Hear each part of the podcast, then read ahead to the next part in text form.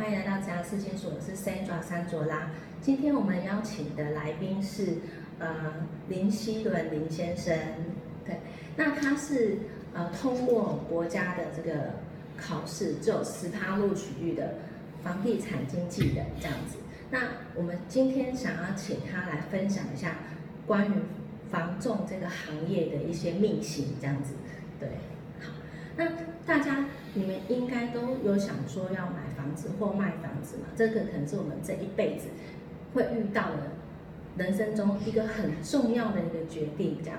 那我们是不是可以请林先生来分享一下？就是说，不管是你要买房子，或者是你要卖房子，他们都有一个共通点是大家要注意的，这样。好，就是说，呃，买房子当然有很多注意事项，卖房子也有很多注意事项，但是我觉得最最最的前提是交易的安全。嗯，交易的安全。交易的安全是最重要的。你今天你存了毕生的积蓄，哦，你宁可多花一点点费用，请专业人士帮你把关，好好的完成这笔交易，也不要说，因为现在坊间的确有一些诈骗集团的存在哦，我们甚至都跟他们交过手，嗯所以到现在这些人还没有完全的落网，还他们还在继续进行中，所以你一定要请专业人士帮你把关。对，那刚刚林先生提到所谓的专业人士，指的就是说像呃拥有这个不动产经纪人证照的这样子的专业人士，或者是说你可以透过你信任的代书，对。嗯，那我可以问一下，就是说通常那些诈骗集团，他都是怎么样去骗人家？诈骗集团基本上就是说，他用的方式基本上就是说，对，他会去寻找一些没有贷款的物件。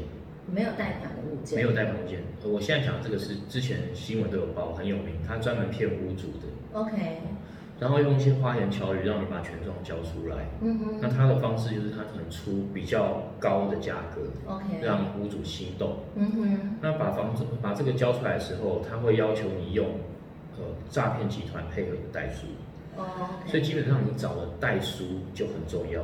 嗯，所以你要避免这个危险的话，第一个你可以找呃比较大间的中介公司。对，因为他们都会有配合的这个特约代书。嗯，要成为这些大间呃大中介公司的代书，是需要缴一笔保证金在中介公司的，嗯所以他绝对不会乱来，因为他他只要犯任何错，他的保证金可能会没有，被没收掉。对，那他长期配合，他们一定都是循规蹈矩。那像我们驻商的话，我们也都会对这些代书做考核。嗯，所以第一个，你找中介公司就安全很多了，你可能就百分之九十九的安全。对，然后再来，你要你的那个中介公司用的代书，它一定要是中介公司的特约代书。嗯，中介公司加代书双重把关的情况下，你的交易安全就可以被巩固。对，因为所以其实就是诈骗集团就是利用人性的贪嘛，对，对，你会觉得哎，我透过你可以卖更高，那是透过它，可是你没有去考虑到是不是会有这样的风险。其实交易是会有风险的，所以其实还是要透过比较专业的人士来处理，嗯，你的财产才有办法被保住这样子。对对，这个真的是我一定要在呼吁啊。对对，这很重要。这样，那可不可以请那个林先生分享一下，就是说，那我们一般民众如果要买房子的时候要注意什么呢？你有什么建议？你看了这么多的买房子，是是是，因为现在 FB 有一些粉丝团啊，哦，都是在教人家说，你就一辈子不要买房子哦，你买了房子，你背了房贷，你的一辈子都是在这个监囚牢里面。嗯哼，哦，你的生活品质大降。可是实际上这是不对的啦，就是说，如果有一天你要买房子，我希望说你可以去做多做一点功课，不要二分法说就是要买或不要买，不是这样子的。你可以去选择适合你能力范围内的物件，嗯那你就不会觉得压力很大嘛，对不对？如果说台北市中心没办法，我们往蛋白区甚至蛋壳区，就是我们往外嘛。可是现在交通这么方便，你新北市任何捷运一搭，哪里都可以去啊，对。，OK。所以其实买房子就是，呃，有有土司有财啊，所以基本上就是，呃，你也可以把它当成是一个储蓄桶这样子。然后你也不见得是要一直拥有持有，你可能之后也会变成卖房，你想要卖房子。那卖房子的话，这个林先生这边有什么建议呢？卖房子的话，要卖房子的话，对，呃，我先接续刚才上一个上一个这个问题好不好？嗯就是说，假如说你，呃，你贷，比方说你贷，呃，怎么讲？就是说，假如说你一年每个月还了五万块房贷，你觉得哇，我我缴五万块，那我还不如去租房子比较轻松一点。可是这五万块里面可能只有一万块是你的利息，那，个是你真正支出的成本。那剩下四万块可能是你其实是在帮自己存钱。对，那你存了五年的话，你可能就会有两百多万的积蓄。嗯哦，五年以后，嗯到时候你卖掉的时候，这两百多万会作为现金回到你的手里。那这样子的话，其实你不是在为了房子牺牲你的生活品质，你其实是在为了你的未来再去做储蓄。对，那你也可以在你觉得你觉得你房贷背一背，你觉得太累了，你就把它卖掉就好了。嗯当你卖掉的时候，你就发现你一堆资金就回来了嘛。那刚才呃主持人提到说卖房子需要呃再再注意什么嘛？对，呃卖房子首先我想说不要去开一个太天价的价格了。对，你我们在卖的时候，你要换位思考。如果你今天是买方，你看到这样的价钱，你会有什么样的反应？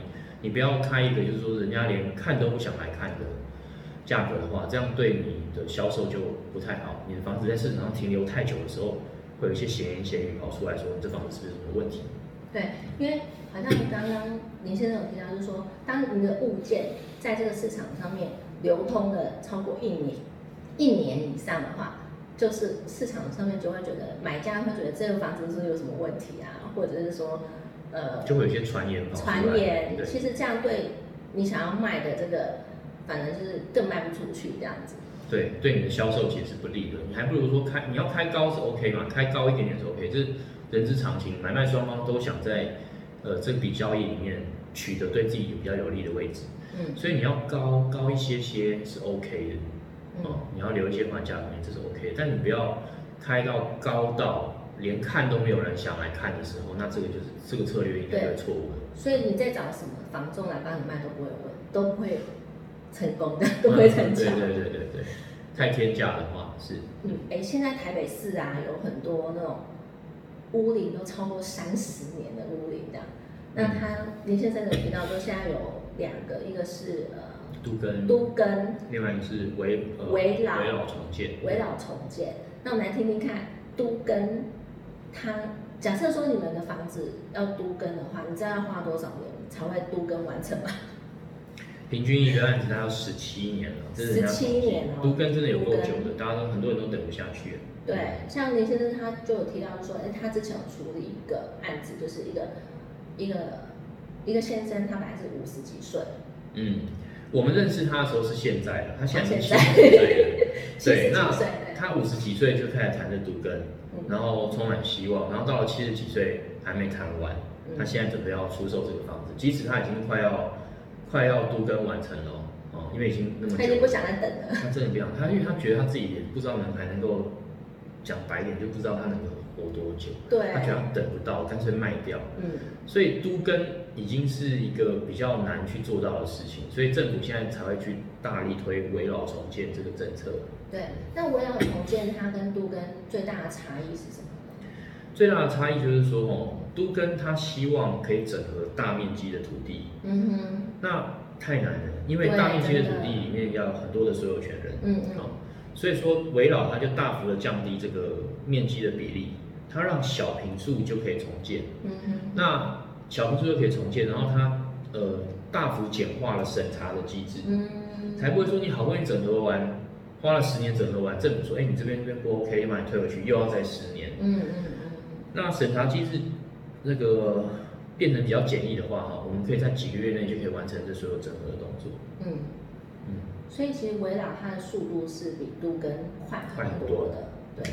所以各位如果说，哎，他们如呃如果看这个频道的大家，如果他们有想要杜根或围绕的话，你会建议他们采围绕的这个哇，那绝对要围绕吧。对，早期做不动产，很多做都跟专做都跟的公司现在都已经倒闭了，因为十七长几年年都没有收益啊。对对啊，对对，所以现在做围绕的不动产的同业其实还蛮多的。嗯，OK。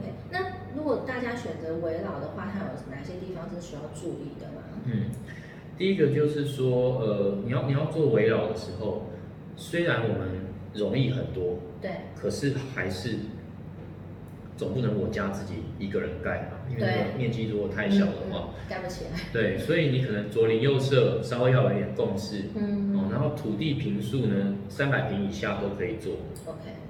最少的话，呃六十平以上的话，都会有一些奖励。嗯嗯嗯那如果没有六十平，你硬要做也可以啦，只是说当你太小的时候，你盖起来就有点像烟囱，嗯嗯就比较不好看。嗯对，所以大概会是在一两百平，在台北市现在一两百平在做的案子都很多。那你如果能够左邻右舍拉拉有一百七十平的话，你的坡平车位比较能够做得出来。嗯如果小于一百七十平的话，可能会有变成机械车位，你在未来在销售的时候会比较困难一点。嗯，了解。好，那我们今天非常谢谢林先生的分享，谢谢，好谢谢谢谢。